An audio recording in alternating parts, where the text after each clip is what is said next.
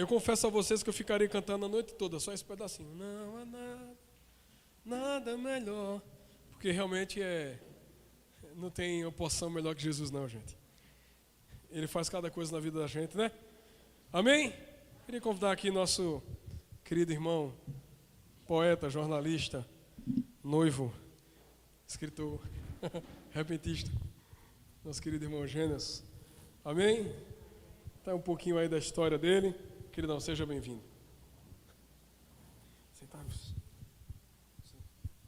A gente vai bater um papo hoje, irmãos, explicando a, um pouco da dinâmica que a gente está vivendo. Nós acreditamos numa igreja relevante. A gente tem falado muito isso aqui na igreja. E a gente decidiu iniciar nossa série Influencie esse mês.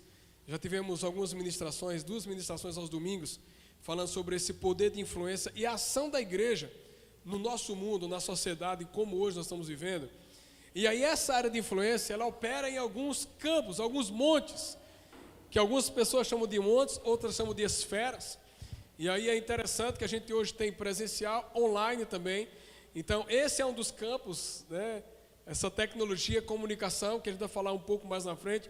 Mas é uma das áreas de relevância hoje que a igreja tem tido atuação. Nós estamos falando de uma nova geração, de um novo, um novo perfil, mas a mesma essência. E aí, dentro dessas áreas de influência, nós vamos estar trabalhando sete áreas especificamente. E hoje nós estaremos falando sobre cultura, sobre arte e sobre entretenimento.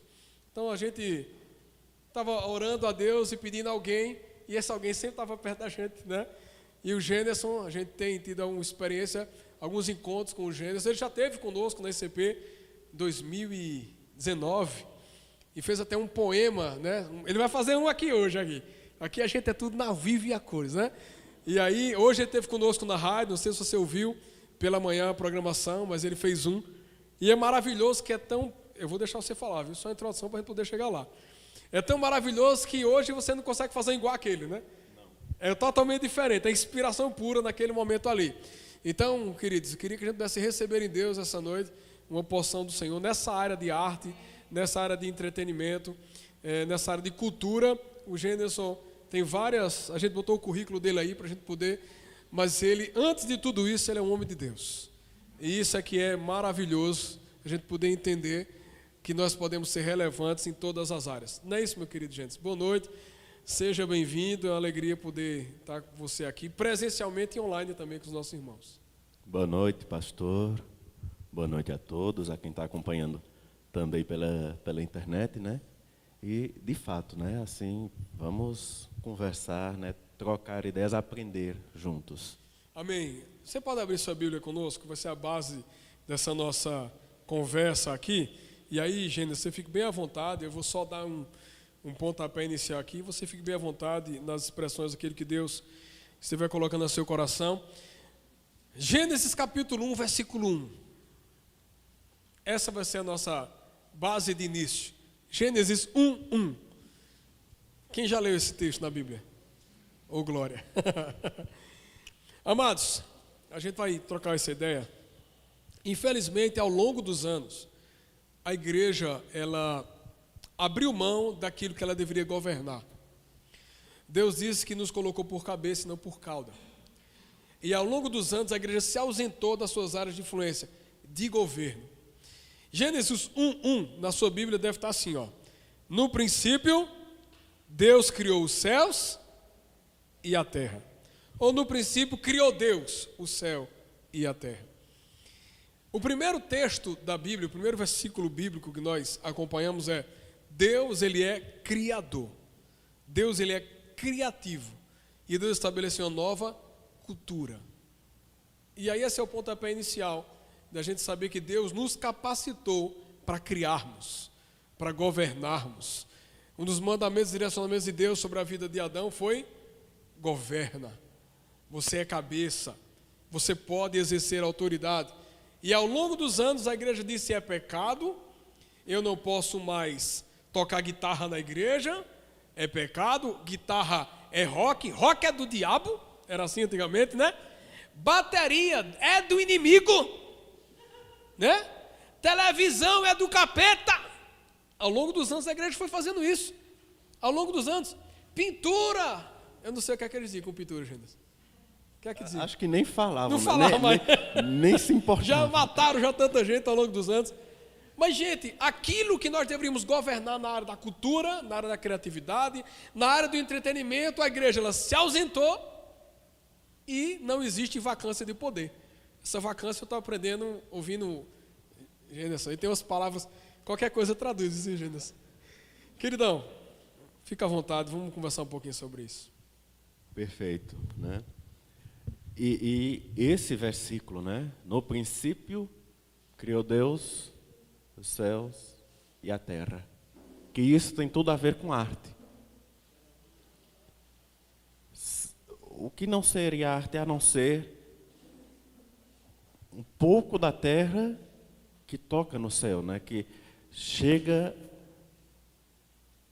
o que aponta, o que sinaliza para o mundo perfeito, que é o céu.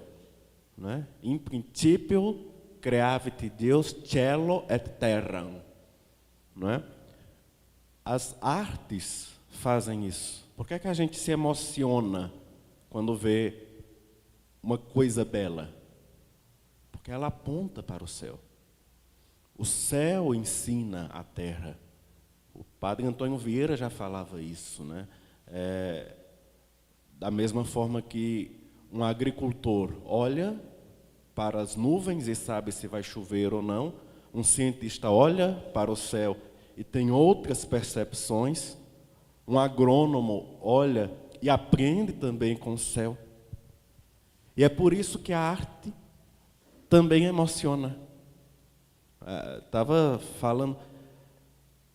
Um, dia desses, um amigo meu estava dizendo que estava ouvindo música erudita, né? Estava ouvindo Bach. na- e o Gari parou a porta da casa dele e ficou escutando.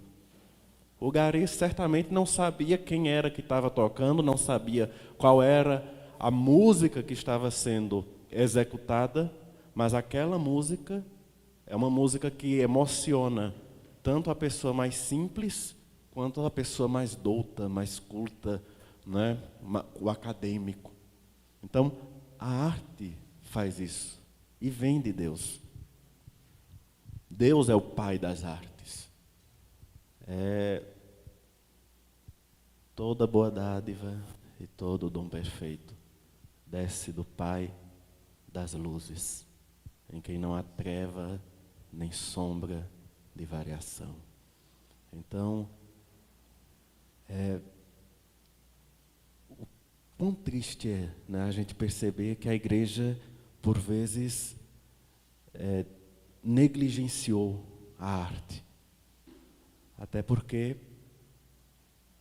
a arte faz parte né, do mandato cultural da igreja.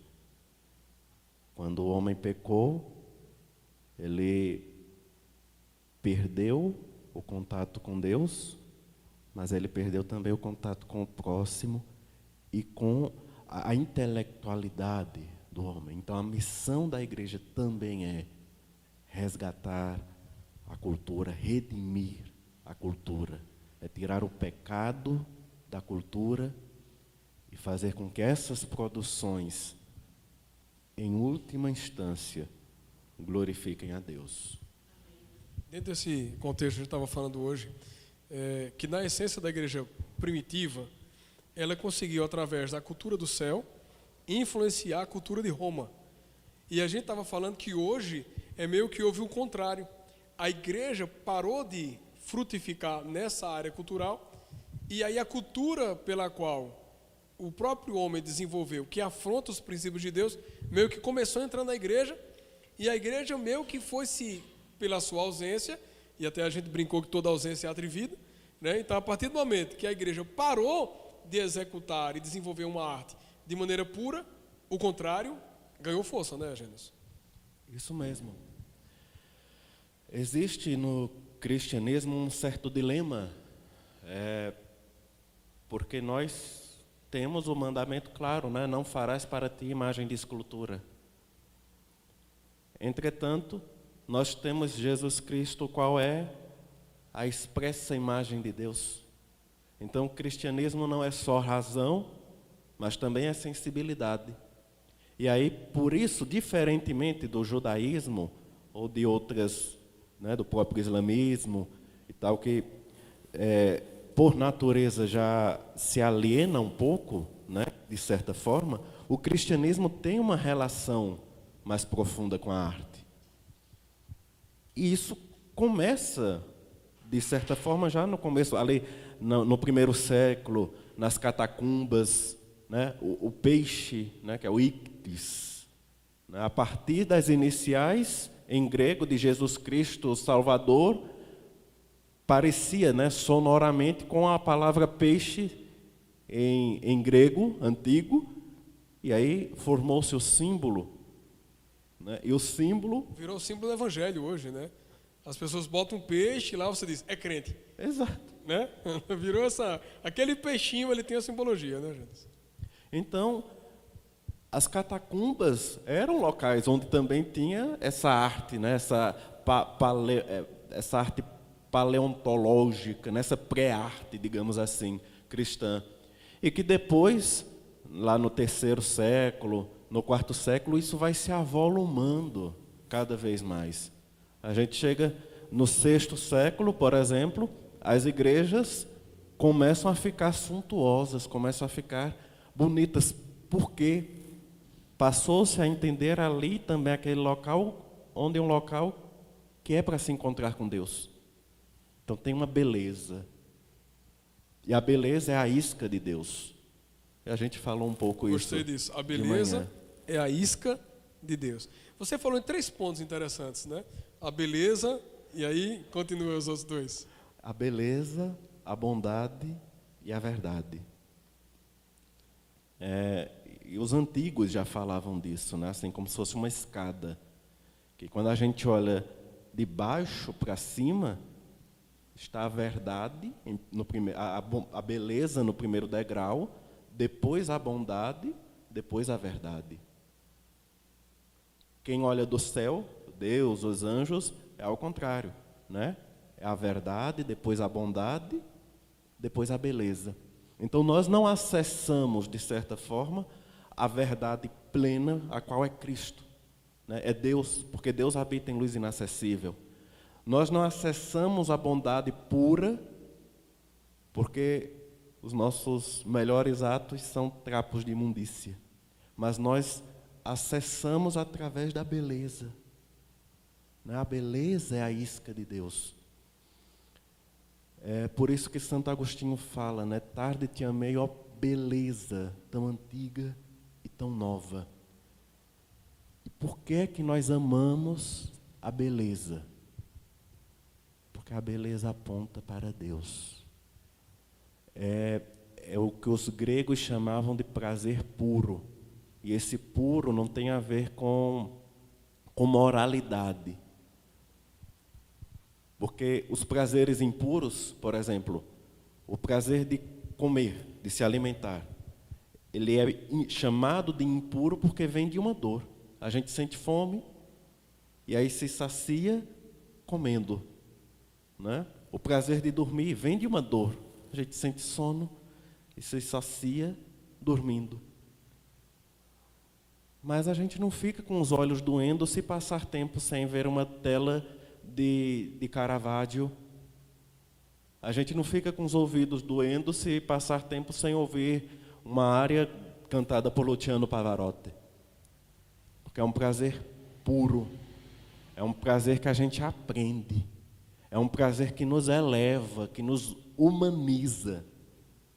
E a gente está vivendo, infelizmente, um tempo em que a arte está sendo pervertida. E se a gente olhar direitinho todas as artes, quais são as sete artes? Né? A arquitetura, a escultura, a pintura, a música, a literatura, a dança e o cinema.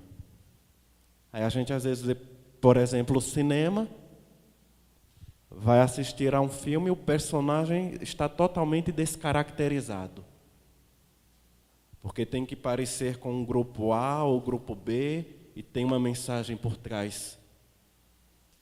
Então existe uma perversão da arte. E eu acredito que a gente, enquanto igreja, precisa cultivar essa arte mais pura, né, com A maiúsculo. E aí dentro desse contexto dessa arte, a gente falou até de alguns conteúdos. A gente aqui na igreja teve falando uma série, a gente ainda está nessa série simultânea, que é a cobertura espiritual da família, e a gente falou sobre algumas, alguns filmes, desenhos, é, livros que foram escritos, editados, com a, a, a visão totalmente deturpada do que é essa pureza. E aí, trazendo um do mais recente aí, a gente estava até comentando hoje de manhã, até fora do programa, é um seriado que está acontecendo agora que prega brincadeiras infantis e traduz hoje para violência e morte. Então pega desenhos, é, brincadeiras puras das crianças e hoje se remete a um conteúdo pesado. E aí a gente fala, onde está a igreja nisso tudo? E aí foi falado que essa, essa série foi feita na Coreia do Sul, um dos países mais evangelizados, né, onde tem mais evangelhos no mundo, mas houve uma brecha, e a pergunta que a gente até fez: por que é que a igreja não criou algo antes? Mas essa ideia do é pecado fazer cinema? É pecado exercer arquitetura? É pecado pintar? A gente até falou. Quem são os pintores da nossa geração? Né? Quem são os bar da nossa geração? Hein, Gênesis? É uma lástima, né? Primeiro porque às vezes, infelizmente, me parece que a igreja tem consumido esse tipo de conteúdo, né? E não é de forma alguma querendo ser moralista ou, né, as pessoas têm liberdade. Eu acredito que a liberdade de consciência, eu tenho a liberdade de consciência como um princípio inalterável, mas a gente tem uma vida tão curta. A gente não sabe tanta coisa, inclusive da nossa própria fé. A gente tem pelo menos dois mil anos de estudo aí. Por baixo. Para entender a fé cristã, né? E a gente está fazendo o que, né, com esse tempo? Então, eu acho que a igreja às vezes poderia pensar um pouco, né, individualmente, pessoalmente, nós podemos pensar um pouco, né, de fato, o que é que a gente tem utilizado como entretenimento, né, às vezes até chamando de arte, né, quais são as músicas que estamos ouvindo, o que é que estamos assistindo. A, a televisão, se a gente observar, Muitas vezes na casa a televisão está lá no centro, né? como se fosse a coisa mais importante. Havia antigamente uma coisa chamada culto doméstico, que é uma coisa muito difícil, acho que hoje em dia nem se fala mais, né? Mas assim, às vezes o quanto é difícil a família se reunir, seja para conversar, seja para ler alguma outra coisa, seja para ter alguma outra atividade, mas se junta diante da televisão. Né? E aí, repito, não é demonizando a televisão. Até porque é possível também se reunir diante da televisão e assistir a algo que seja é, edificante. edificante. E que às vezes não precisa necessariamente ser um culto, ser uma. Né, pode ser algo educativo, né, algo que a gente termine de assistir e tenha um, crescimento. Tem música que a gente termina de ouvir é outra pessoa, né? E a música tem muito esse poder, né, de carregar uma essência com ela, né? Tem pessoas que após ouvir uma canção, que muitas vezes se chama de arte, ela pode entrar em depressão. Algumas pessoas podem ouvir uma música e pode ser libertadora. Então ela carrega uma força muito grande, né? É, contam, né, e tem pesquisas, ah, quando tem um show de um determinado artista, um cantor romântico, por exemplo, né, os motéis, por exemplo, lucram horrores. Bebida. Bebida. Né? A gente tem um exemplo aqui na nossa cidade mesmo, né? do que acontece. às vezes em, ali no mês de junho, né? E realmente a gente precisa, enquanto igreja, ter consciência do nosso papel enquanto no mundo. Né? Enquanto Cristo não volta, enquanto nós não vamos para a nossa morada eterna, qual o nosso papel? Estava fazendo uma conta rápida aqui, um seriado desses, né? E se a gente fugir um pouco, a gente vai voltar para um contexto histórico ainda mais. Dentro desse contexto, você vai ter aqui um seriado, que ela vai ter 10 capítulos, vamos dizer assim, com 12 episódios cada. 10 capítulos ou 10? Qual é o nome que seria? Temporadas, né? Capítulo é livro, né? 10 temporadas, né? Cada temporada com 12 episódios. Cada episódio com 40 minutos por baixo. A gente está tendo aqui 4.800 minutos que as pessoas param, pra, talvez para uma temporada, né? Para um, uma, uma sequência enorme de talvez determinado filme ou determinada série. Já imaginou se a gente dedicasse 4.800 minutos na palavra? Como é que seria, hein, Gênesis? Aquilo que os avivalistas tanto almejavam, certamente aconteceria. aconteceria. Aconteceria. E aí a gente estava falando sobre essa questão do século e a gente viu que com Lutero também houve uma influência muito grande nessa área artística, nessa área cultural e aí, até o século XVII, você estava como até o XVI, e aí houve um apagão né, ao longo desses anos. Fala um pouquinho para a gente aí.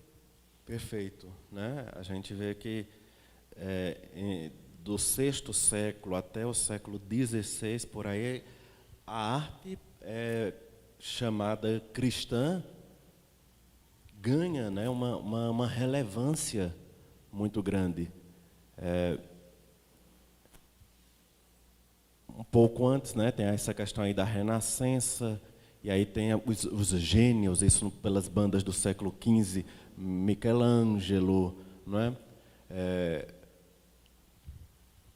no século XVI, com o Barroco, aí nós temos principalmente Caravaggio, que traz é, quadros belíssimos, a vocação de Mateus, né, a crucificação de Cristo, com aquelas técnicas né, de claro e escuro, que terminam expressando aquele sentimento daquela época. Né? E aí, realmente houve um declive, que foi, sobretudo aqui no Ocidente, ocasionado por conta do materialismo, né? por conta das filosofias secularistas, de modo que vão silenciando a igreja e depois com o modernismo a coisa piorou mais ainda. Porque o modernismo e o pós-modernismo, né? então, em que a arte deixou de ser a, uma, uma, busca pela beleza e passou a ser qualquer coisa. Né? O camarada é, pega uma tampa de uma privada, coloca na parede e diz que é arte. Né? É desastre isso. Né? O cara faz um funk e o pessoal quer que a gente diga que o funk é tão música quanto uma sonata de Beethoven. Porque se você disser isso, chegar numa faculdade e dizer, e disser isso, você é etnocêntrico, é preconceituoso. Mas não é. Né? Não é. Porque a beleza é objetiva. Eu posso dar um exemplo fora das artes. Vocês já viram alguma criança ver uma barata e achar bonita? Ver uma aranha e querer abraçar? Já viram? Existe algo de objetivo na beleza, apesar de a relação com a beleza ser algo subjetivo. Né? existe um aspecto subjetivo, mas existem aspectos objetivos também. Então, a gente não pode dizer que algumas coisas que são feitas hoje, por exemplo, são tão valiosas quanto um poema de Camões. Embora existam até mesmo professores de português que dizem isso na sala de aula. Né? Não vamos estudar MC Fulaninho de Tal, porque é mais importante do que Machado de Assis. Então, eu acho que a gente, enquanto igreja, também precisa aprender a separar os cascalhos das pepitas. Esse discernimento é muito importante. Não é todo conhecimento que é válido. Perfeito. Não é todo conhecimento que é válido. Não. E você falou uma coisa, voltando àquele ponto que a gente estava é, falando sobre essa relevância que talvez a igreja ela teria em alguns aspectos, e o grande perigo foi a palavrinha que você disse. Infelizmente, a igreja tem consumido esse tipo de cultura. Aí não tem como mexer, né? Você se tornou refém ou consumista de algo que não serve, né? E às vezes a, a igreja termina pensando como, porque a arte forma o imaginário. Vamos lá. É, a gente não imagina que tem algumas coisas assim, né? Mas até aquela senhorinha que sai do culto ou da missa e vai comentar com a outra sobre a novela e diz: Eu quero é que Fulano se separe de Cicrana. Porque o imaginário dela é mundano. Ou está manchado de mundanismo. Sabe, ser bíblico, pensar biblicamente é algo definidor do cristão. Né? Nós mencionamos Romanos 12, 2, né? mas não vos conformeis com este mundo, transformai-o pela renovação do vosso entendimento, né? metanoia. Então, assim, é muito sutil. E a gente, às vezes, vai deixando. Aí a gente não se incomoda tanto com certas coisas, né? certos pecados sexuais, certas uniões abomináveis, que a Bíblia chama dessa forma, né? mas a gente vai assistir a série lá, aí tem. Né? Aí, num primeiro momento, a gente se incomoda, depois não. E aí a gente precisa saber o que fazer. Né? É, e eu acho que olhando lá para trás, olhando para as origens, a gente vai ver com os gigantes da fé o que eles fizeram e nós podemos aprender e aplicar também atualmente. Tem uma coisa que eu estava falando e a gente chegou no Novo Testamento.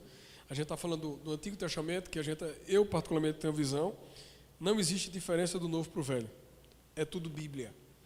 É um pensamento. O Novo, ele veio ter, ser a manifestação do Antigo. Né?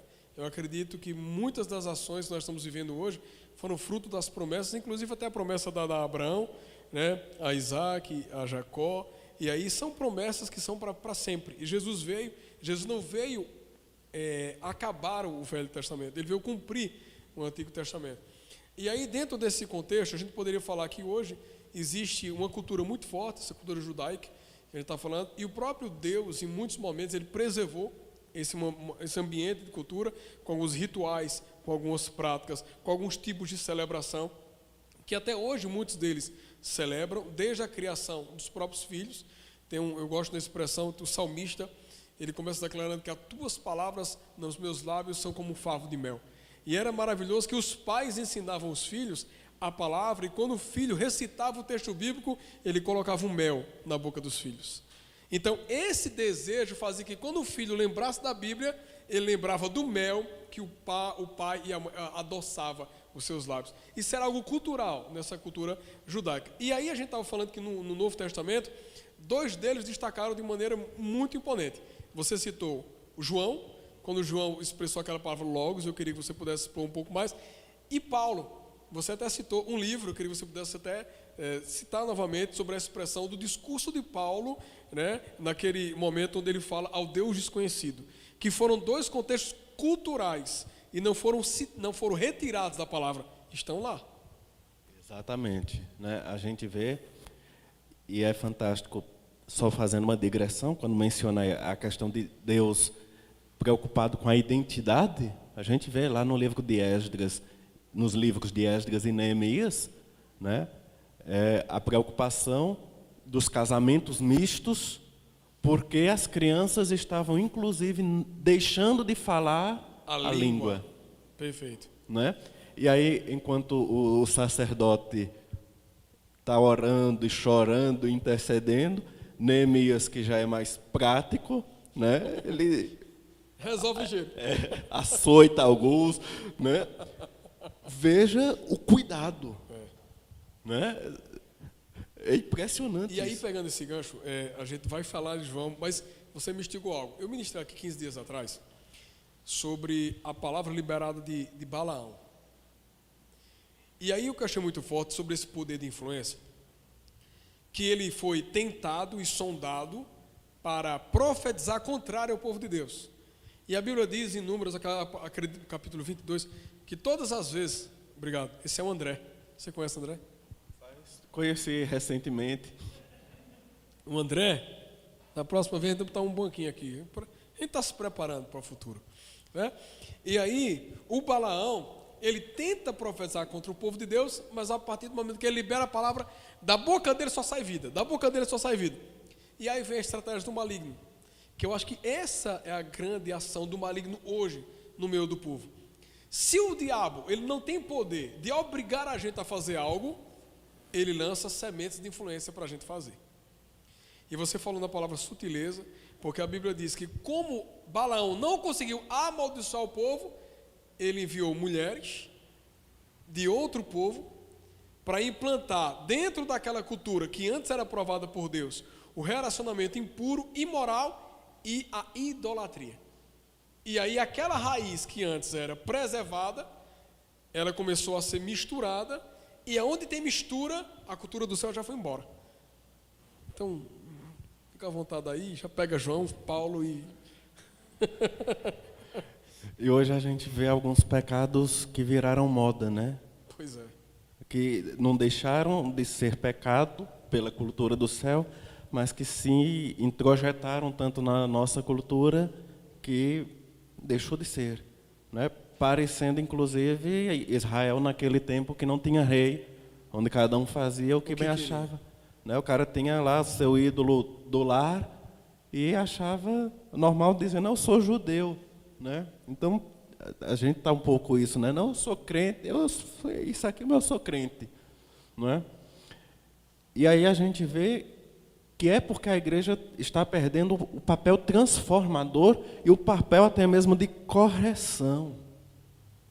Porque realmente, quando João começa o, o evangelho, que diz no princípio era o Logos, e o Logos estava com Deus, e o Logos era Deus, ele está pegando um conceito de Heráclito de Éfeso. Então, ele conhecia, ele lia os filósofos daquele tempo. Ao longo da história da igreja, os cristãos liam, inclusive os pagãos, eles conheciam. Agostinho leu Terêncio, leu Lívio, né, leu Homero. Mas aí, lá pelas bandas do versículo 3 em diante, João corrige e diz: E o Verbo se fez carne e habitou entre nós. Glória a Deus. Então, existem né, é, é, resquícios de Deus em todas as culturas. Quando Paulo cita né, lá no aerópago, né, o Deus desconhecido, né, que aí ele está remetendo a uma história que os gregos ali entendiam, né, de quando o povo passou por um grande momento de crise e aí fez sacrifícios a vários deuses e a crise não acabava. Aí alguém se levantou e disse: Existe algum Deus que nós não conhecemos. E a gente precisa sacrificar a esse Deus. Então vamos abrir, né, vamos fazer um altar aqui ao Deus desconhecido. E um dia alguém vai nos revelar quem é Ele. Né? E essa historiazinha está no começo do livro Fator Melquisedeque, de Dom Richardson. Né? Então, o mundo clama pela manifestação dos filhos de Deus. Né? É, o ide de Jesus foi feito porque existe um público que demanda um vinde. Pois é. As pessoas têm sede de boa música, as pessoas têm sede de boa poesia, têm sede de beleza. E a gente tem isso, né? Porque nós conhecemos aquela beleza tão antiga e tão nova que Agostinho conheceu. Naquela beleza que fez romper a surdez e trouxe também a água que sacia toda sede. E que às vezes, através da arte, a gente consegue levar e cumprir esse propósito. Dentro desse. Dá para ouvir a noite toda, gente, né? Tá tranquilo aqui. É, a gente estava falando, e foi uma das expressões que você trouxe, sobre uma aplicação hoje, dentro da atualidade, sobre essa expressão das parábolas de Jesus. E foi feito até um processo de comparativo que Jesus utilizou é, objetos culturais, situações do cotidiano e aí foi até uma aplicação, estava falando até dentro da nossa cultura, que é muito parecido, né? Você está falando com as expressões de cordel. Fala um pouquinho sobre essa. Isso, porque a, a poesia hebraica é diferente da poesia nossa, né, brasileira, que tem rimas, tem métrica. A poesia hebraica é uma questão mais sonora e uma questão mais de pensamentos. Só que naquele livro é, dessacrar a poesia, é? que o autor, o nome não me ocorre agora, me fugiu, ele conta que quando se translitera, voltando para o hebraico, as parábolas de Jesus, elas viram poesia. Então é como se fosse cordel. Era mais fácil, inclusive, para as pessoas decorarem, assimilarem. Porque é hoje a gente é que não decora nada. A gente não sabe nem o número do telefone, porque está toda. A nossa memória está aqui, né? A gente volta dois séculos, vai para o século XIX, aquela poetisa Fanny Crosby, né, que fez aquele hino A Deus demos glória que era cega, tinha o Novo Testamento decorado. A gente é que às vezes não consegue decorar um versículo. Isso é recente, é século XIX. Antes de Cristo, os meninos de 10 anos tinham a Ilíada e a Odisseia decorados. Né?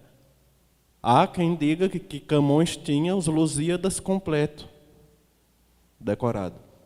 Então, também porque é um tipo de poesia mnemônica, né? É, que se decora, porque tem um ritmo, tem uma estrutura que auxilia nisso. E hoje a gente vê, né, no, no Oriente, um beduíno no deserto conhece a, gera, a genealogia dele completa, decorada. Então, Jesus, se estivesse no Brasil, as parábolas dele teriam sido literatura de cordel.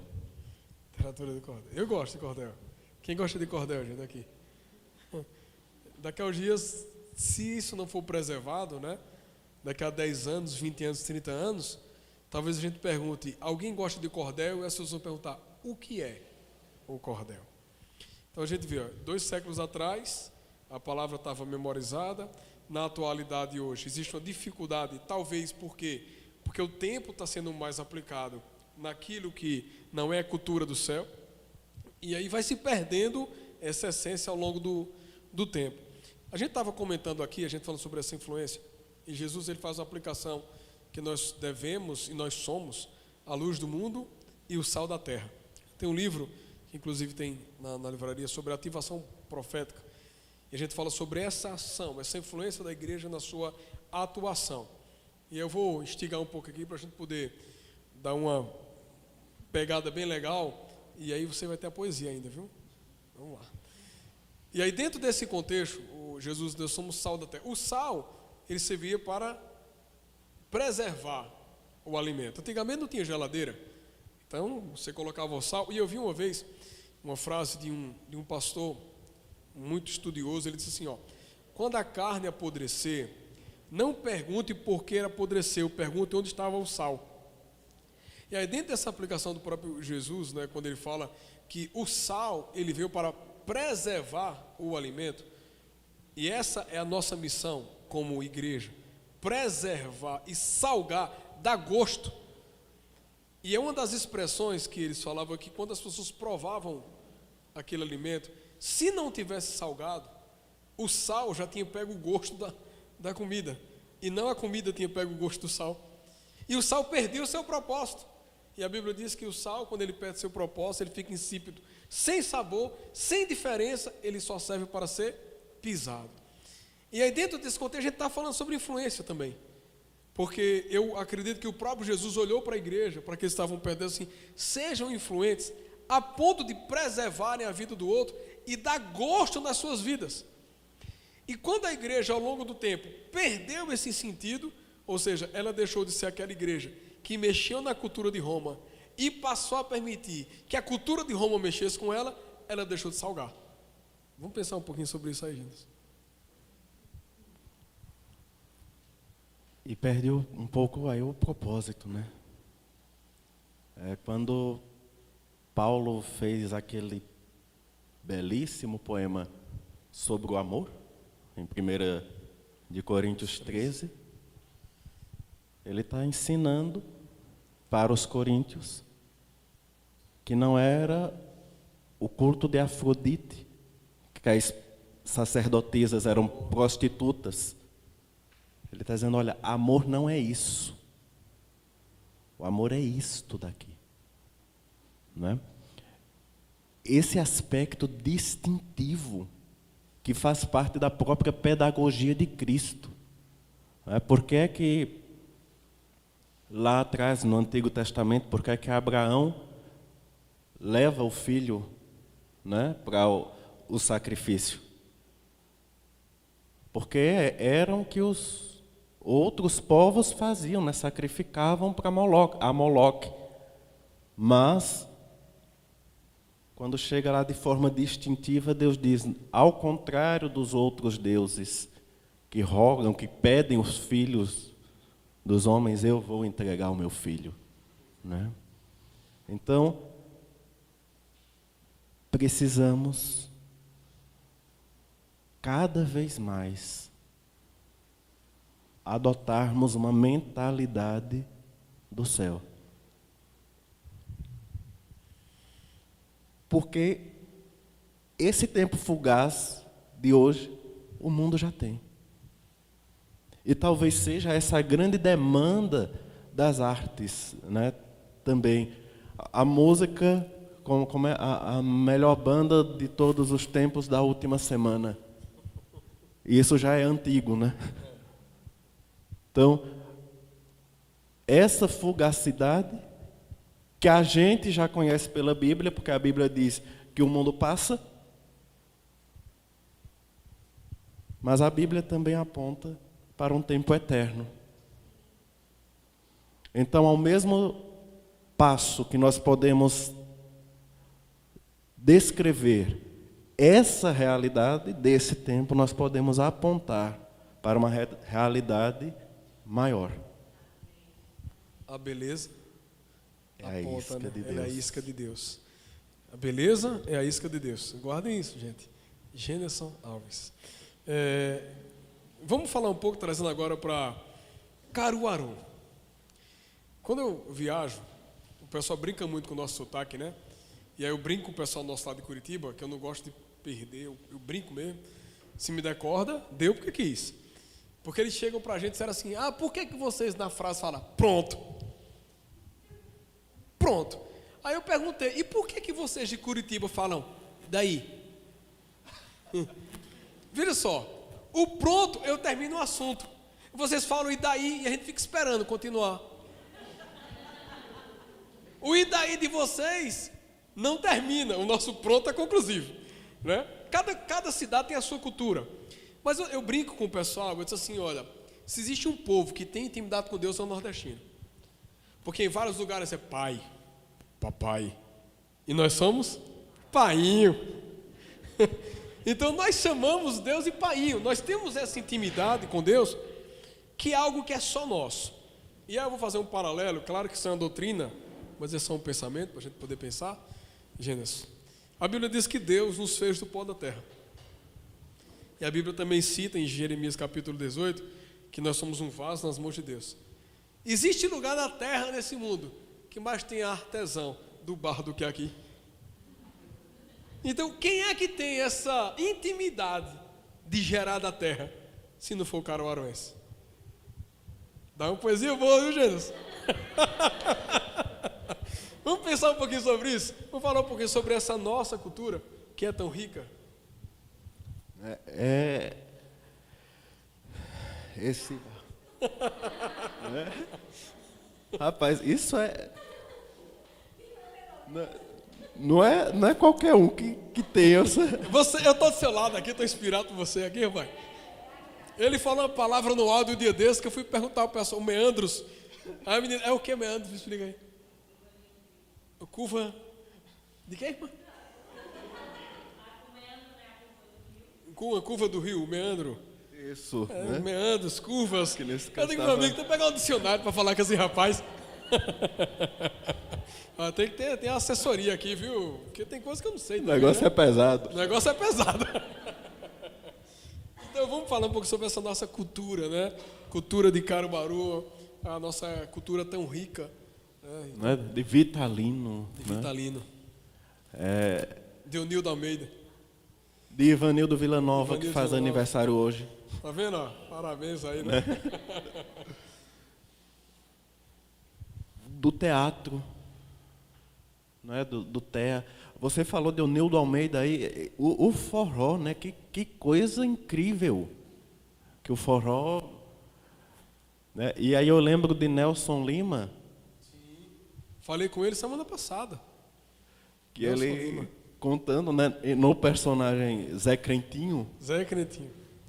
né, Quem, que quem lembra o Zé Cretinho? Acho que não dá tempo de vocês, né? Eu queria tentar trazer ele para fazer novamente, cara, o Zé Cretinho. não é? Quem sabe, né? Tem que agir feito Neemias, mas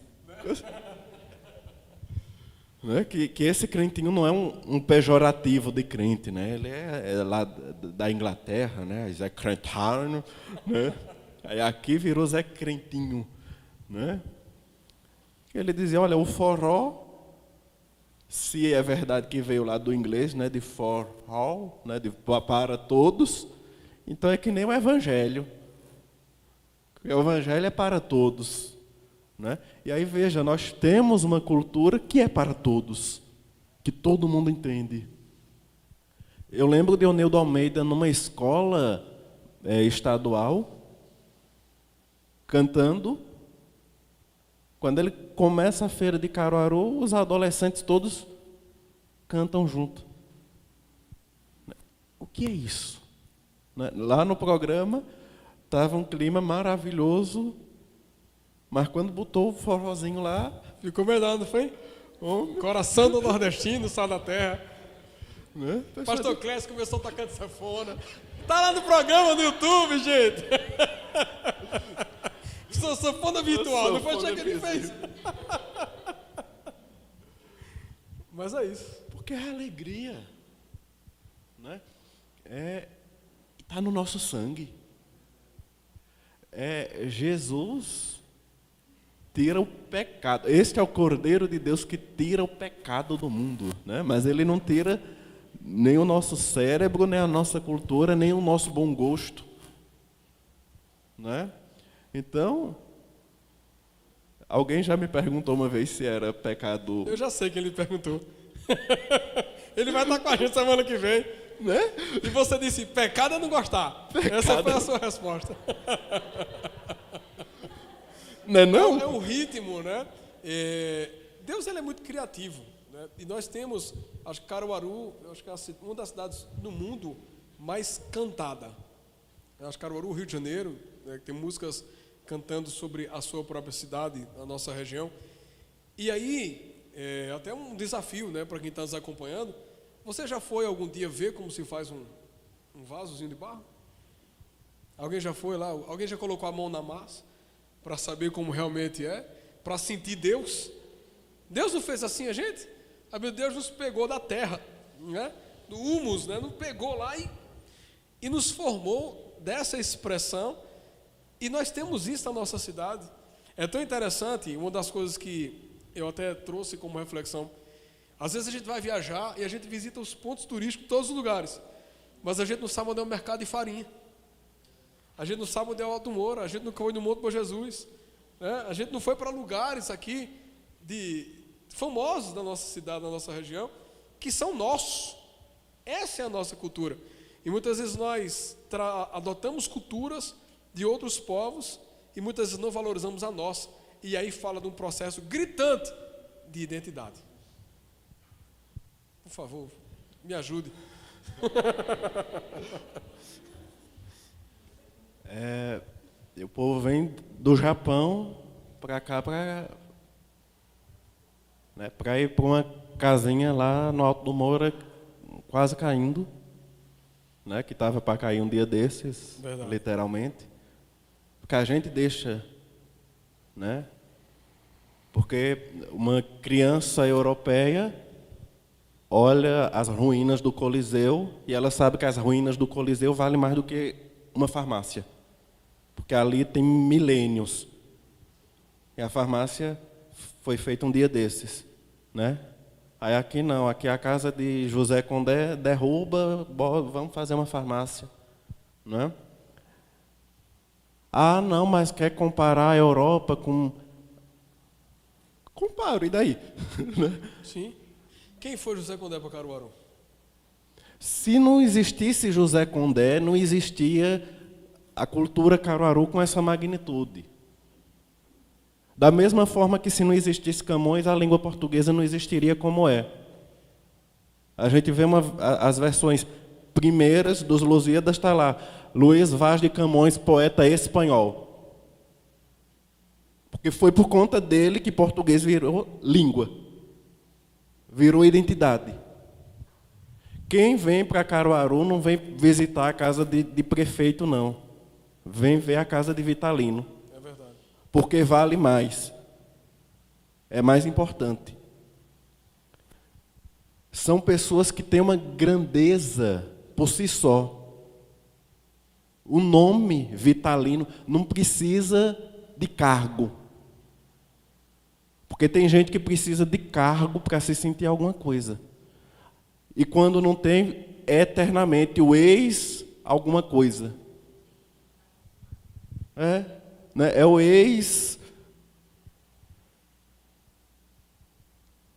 Esses homens têm uma grandeza por si. Da mesma forma que, se não houvesse Isaac Newton, não haveria física. Se não houvesse Luiz Gonzaga, não haveria Nordeste.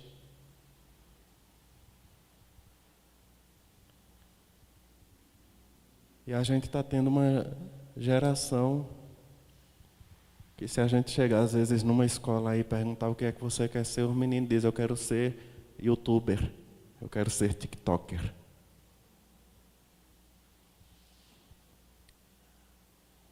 Eu sonho mais com uma geração que diga, não, eu quero descobrir a cura do câncer. Né? Eu quero. Enfim, eu quero ser algo relevante. Relevância, gente. Essa é a palavra. Deus nos chamou para ser relevantes. Ninguém, Deus não nos projetou tão perfeitos para não marcar a história da vida de ninguém. Né? E tem uma expressão, acredito que é do Rick Warren, diz que se você cria algo que toca a vida das pessoas, a sua obra é eterna, porque não morre nas pessoas. Né? Ela continua para a glória celestial. A eternidade é tocar a vida de pessoas. E a gente não pode perder isso. A gente não pode perder nossas raízes. A gente estava brincando aqui e o pessoal, quando eu cheguei, a gente ficou uma semana fora, e aí acharam que eu ia estar falando já paulista. E aí eu disse, deixa de coisa, porque tem um mói de camisa ali, que dá para a gente, trouxe lá, ah, um mói de camisa, tá em Caruaru. então tem coisas que a gente não pode perder, né? E essa, essa expressão de não ter vergonha de quem nós somos. Né? Não ter vergonha. Isso faz parte do caráter, da identidade. A cultura revela a identidade. A partir do momento que eu nego minha cultura, eu estou negando a minha identidade. Onde você nasceu? Eu nasci em Caruaru. E é, é, é, forte, porque assim, nós viajamos, e quando a gente chega fora, tem muitas vezes que ele não chama a gente nem pelo nome. Ah, Caruaru! Essa semana eu estava lá, tinha um pastor, pastor Max, né, da IC, lá em São Paulo.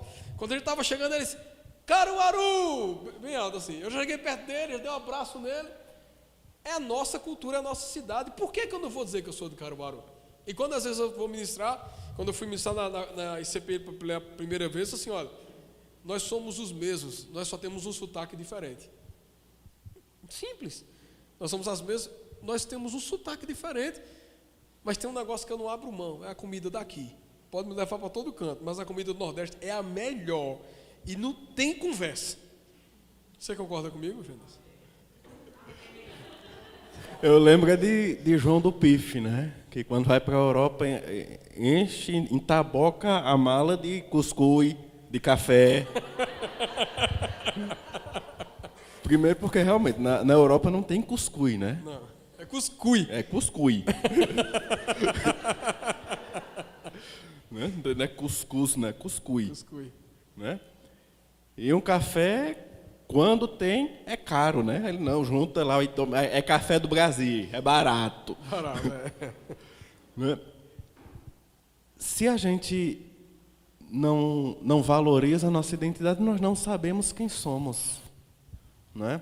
Isso, né, raízes, olha que coisa profunda.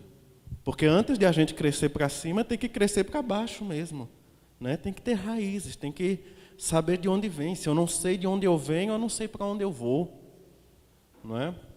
é? E uma pessoa sem identidade é um, um, uma cabeça sem rosto, sem face. Não é? Quem, quem não tem identidade não tem cidadania. Mas nós temos duas cidadanias. É? Então, da mesma forma que nós precisamos, na minha avaliação, expressar bem, né? o próprio Paulo, né? Não, eu sou cidadão romano. Né? Então é isso, eu sou caruaruense, eu sou pernambucano e enchendo a boca mesmo. Né?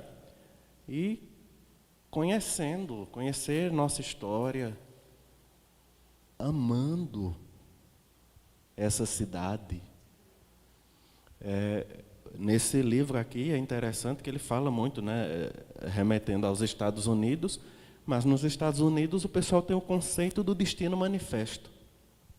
Nos Estados Unidos o povo não estou aqui, foi Deus quem colocou e a gente está aqui para fazer a obra de Deus. A gente às vezes está repreendido, né? mas existe um espírito que talvez seja realmente um espírito mesmo, né? um demônio de, de subjugar-se, né, de se sentir menosprezado, se sentir inferior, não é? Não foi Deus quem colocou a gente aqui em Caruaru, foi Deus quem criou Caruaru.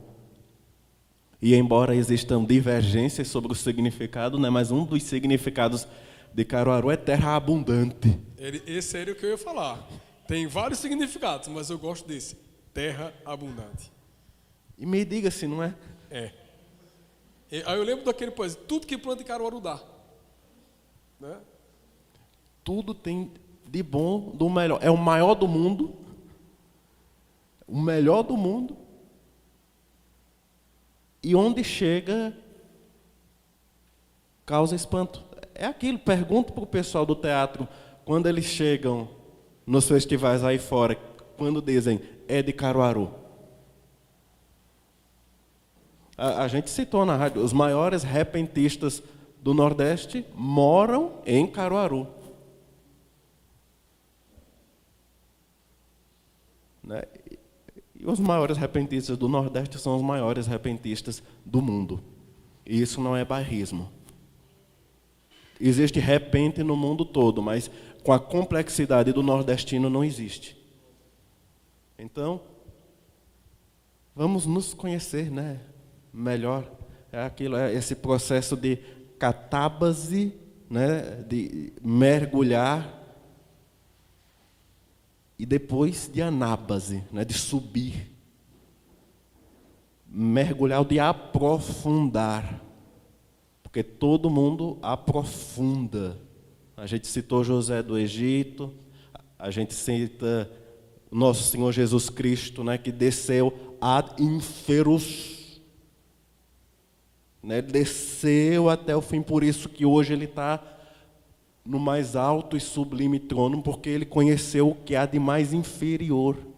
Então nós precisamos também ir às raízes, aprofundar, porque depois a gente arrasa.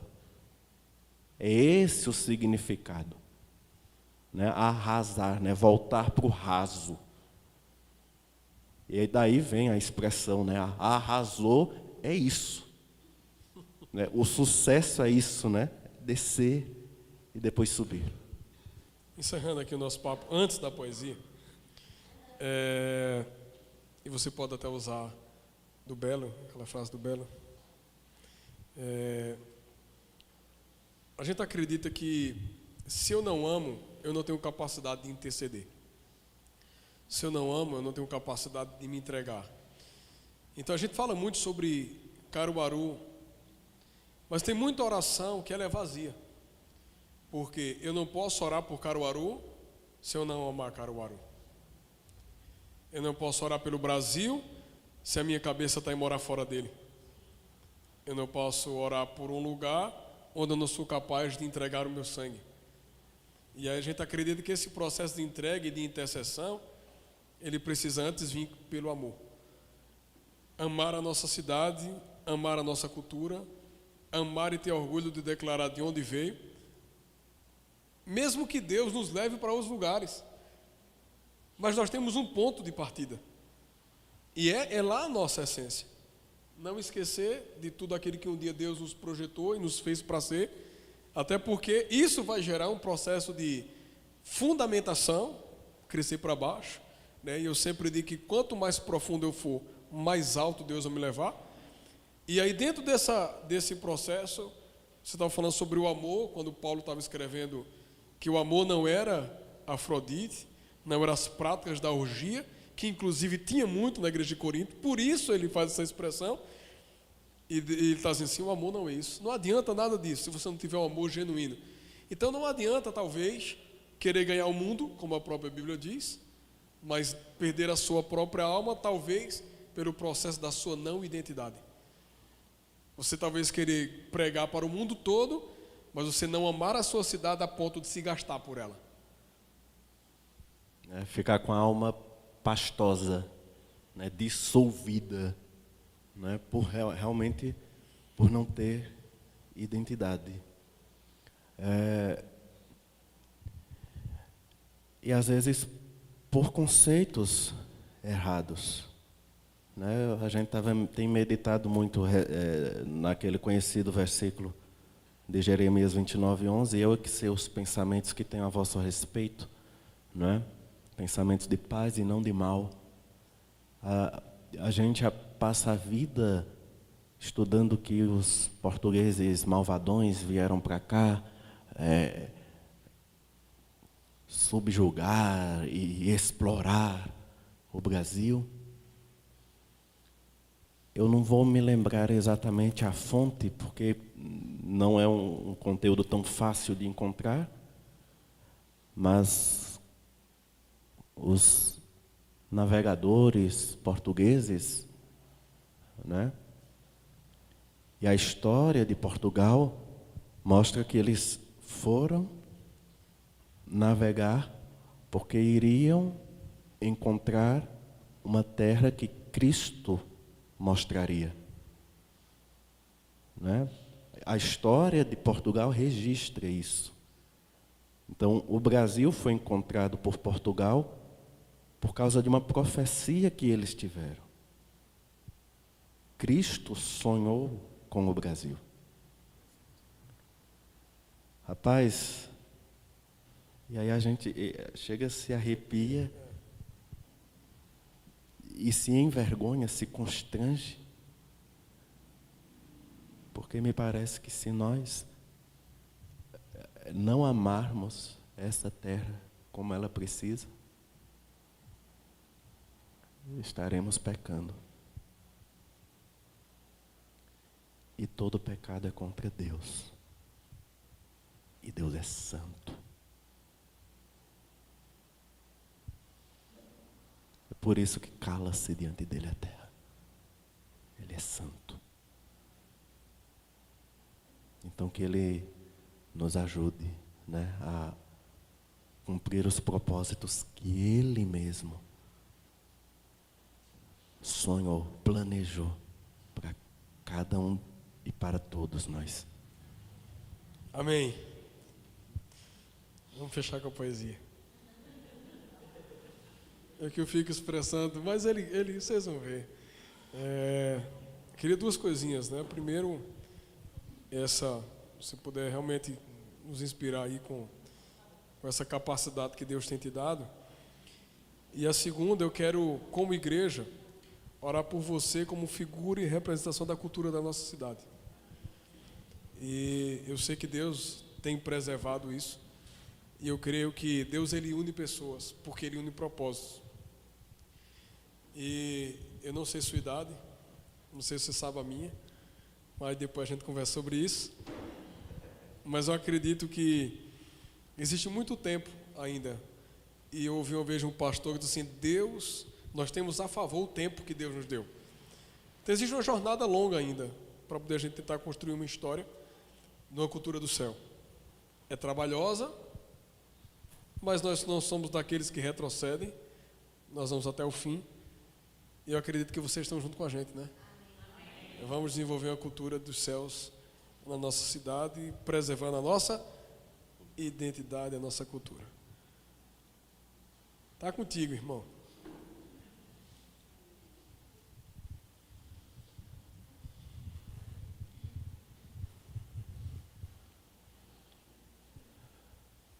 Então faço de improviso, sem preconceito nenhum, 21 e 21, o horário eu analiso.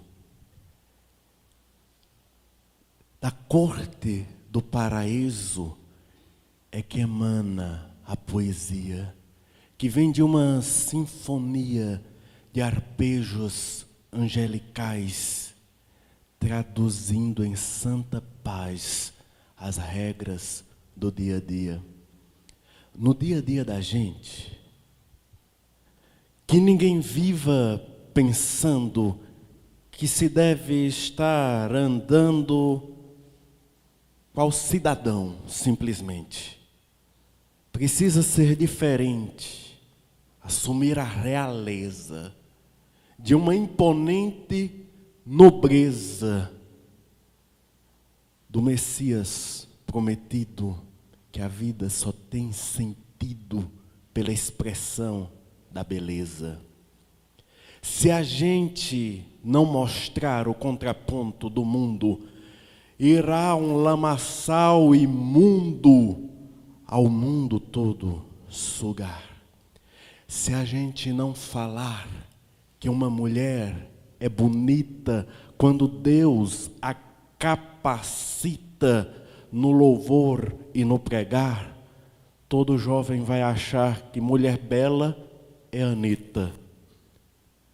Se a gente não disser que uma música funciona no gemido da sanfona da forma que convier, vão achar que o uísque hidré será a melhor bebida, com uma expressão falida por não olhar para o monte e achar, sem achar que a melhor fonte é a água santa da vida. Se a igreja não mostrar um modelo diferente do que tem atualmente, o mundo vai lamentar. Se a gente não ensinar a pura expressão do bem do Messias de Belém, cura tudo o que dói. O jovem diz que herói é Batman ou Superman. É que a gente necessita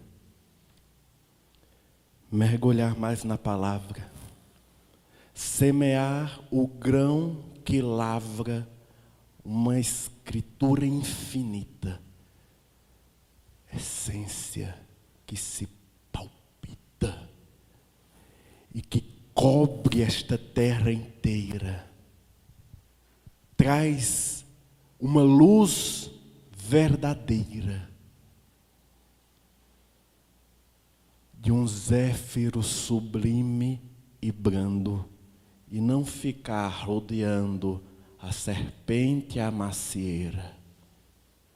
Mas eu sei que esta data e este horário foi definido por Deus Pai, foi construído numa doce serenata, é bordada em fios de prata para bordar nova aurora. Esta casa onde Deus mora tem a nós quais expressões, quais relíquias que nos rincões mostram Deus a toda hora. Você aqui é resposta de Deus para a geração de um mundo na escuridão, num vazio sem proposta. vai mostrar que Deus se encosta e extirpa todos os breus, porque com os talentos seus, um novo dia se espraia e um novo sol no céu raia, trazendo a isca de Deus.